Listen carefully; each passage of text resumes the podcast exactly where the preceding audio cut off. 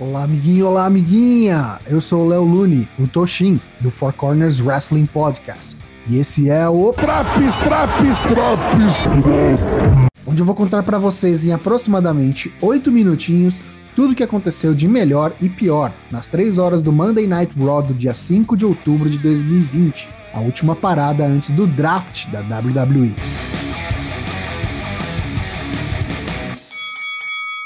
Começamos o programa com uma promo nos bastidores de Randy Orton. Ele resume os acontecimentos do Clash of Champions e do Raw da semana passada. Para cada ação, há uma reação equivalente, diz Randy, e nada pode parar o inevitável. Ele ainda tem contas a acertar com Drew McIntyre. O desafio está lançado: Orton versus McIntyre em uma Hell in a Cell match. Drew chega ao vestiário e ataca Randy, que foge após uma dúzia de pessoas conterem o campeão.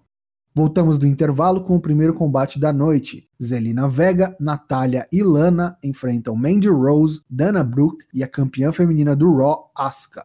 Combate que até foi honesto, dado que o elo fraco Lana entrou somente na hora de cumprir seu papel, ser pinada por Mandy Rose. Após o combate, as campeãs de duplas femininas Shayna Baszler e Nia Jax cercam Lana e Natália, que tentavam fugir ao avistarem as campeãs. Nia Jax coloca Natália nos ombros enquanto Shayna limpa a mesa dos comentaristas. Lana salva Natália do triste fim e acaba ela pagando o pato, sendo colocada através da mesa com um Samoan Drop de Nia pela terceira vez seguida. Drew Gulak, disfarçado de zelador, pina R-Truth nos bastidores e conquista o 24-7 Championship. MVP encontra Apollo, Ricochet e Mustafa Ali nos corredores e faz uma oferta ao trio. A Hurt Business está em franca expansão e com o draft batendo a porta, nunca se sabe quando eles poderão abrir uma filial. Convido os três a pensarem no caso e Ricochet parece o mais balançado com a proposta. Murphy e Seth Rollins estão no ringue e Murphy exige que Seth se desculpe, não com Murphy, mas com Alia. O Messias perde completamente a paciência e passa um sermão acalorado no seu discípulo, até que é interrompido pelos oponentes da noite. Humberto Carrillo e Dominic Mysterio, que já chegam correndo e descendo a lenha nos rios antes mesmo do combate ser iniciado. Sou o gongo e está valendo. Os rios dominam o início do combate, mas claramente Seth e Murphy não estão se entendendo. Murphy salva Rollins por diversas vezes e toda vez é confrontado por ele, que diz não precisar de Murphy. Apesar das discussões, Murphy carrega o piano e após um jumping knee strike, contra-golpeando um splash da terceira corda de Carrillo, leva a vitória e vai embora rapidamente, deixando o Messias para trás.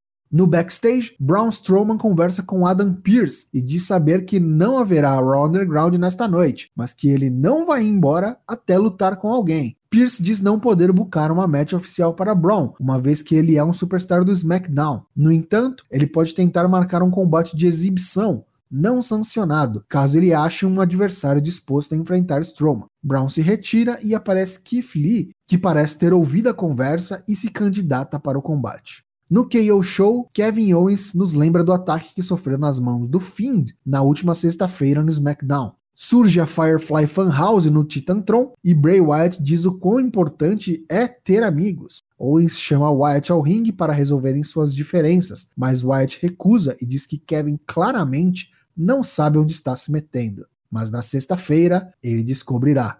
Bray dá até logo e após o fim da Funhouse, Owens diz que se Bray não vem até ele, ele vai até Bray para resolver isso hoje. Sai do ringue e ao caminhar rapidamente rampa acima é atacado por Alistair Black, que o nocauteia com um belo Black Mass.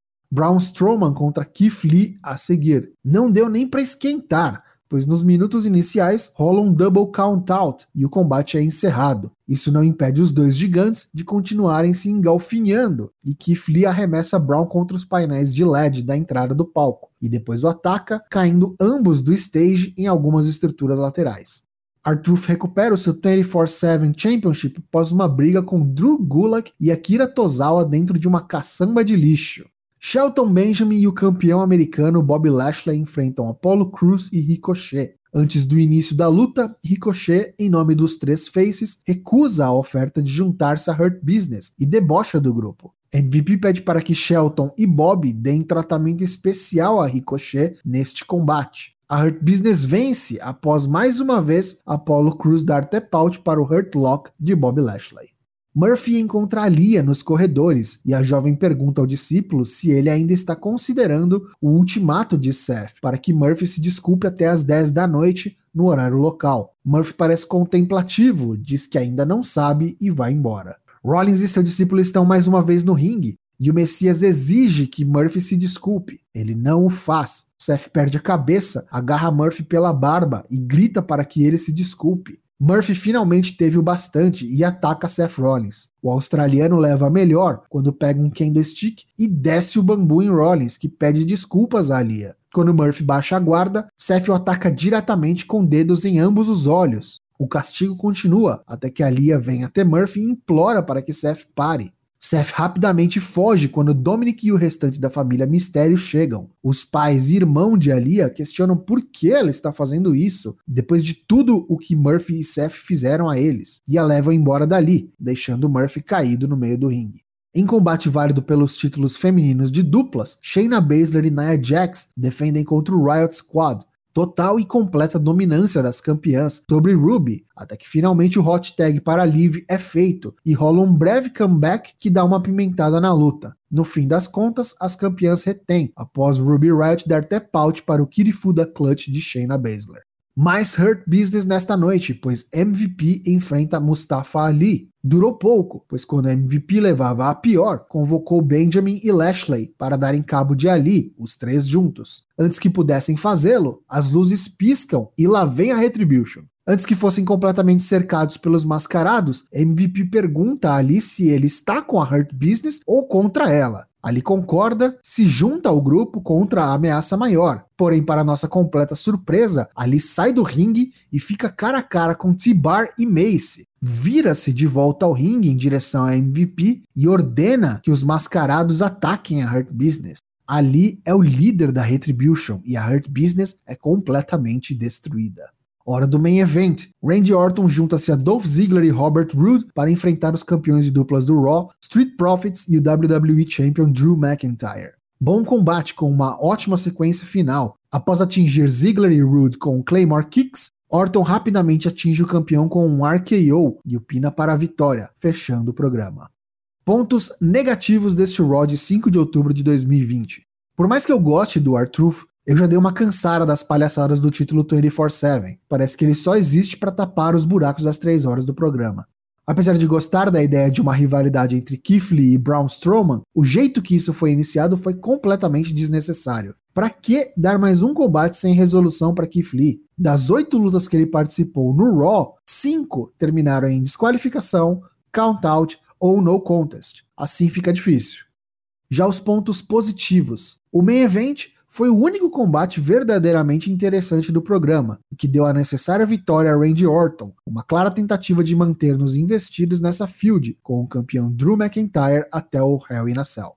O destaque do programa fica para a revelação de Mustafa Ali como líder da Retribution, que finalmente deixa de respirar por aparelhos se conectarem toda essa história ao abandonado angle do hacker do SmackDown e a perda do number one contendership de Ali para Kofi no WrestleMania 35 por conta de lesão, será um belo exemplo de booking a longo prazo. Essa edição do Raw leva nota 6 de 10.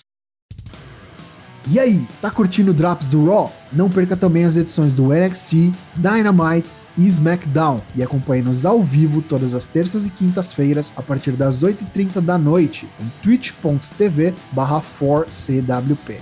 Até mais!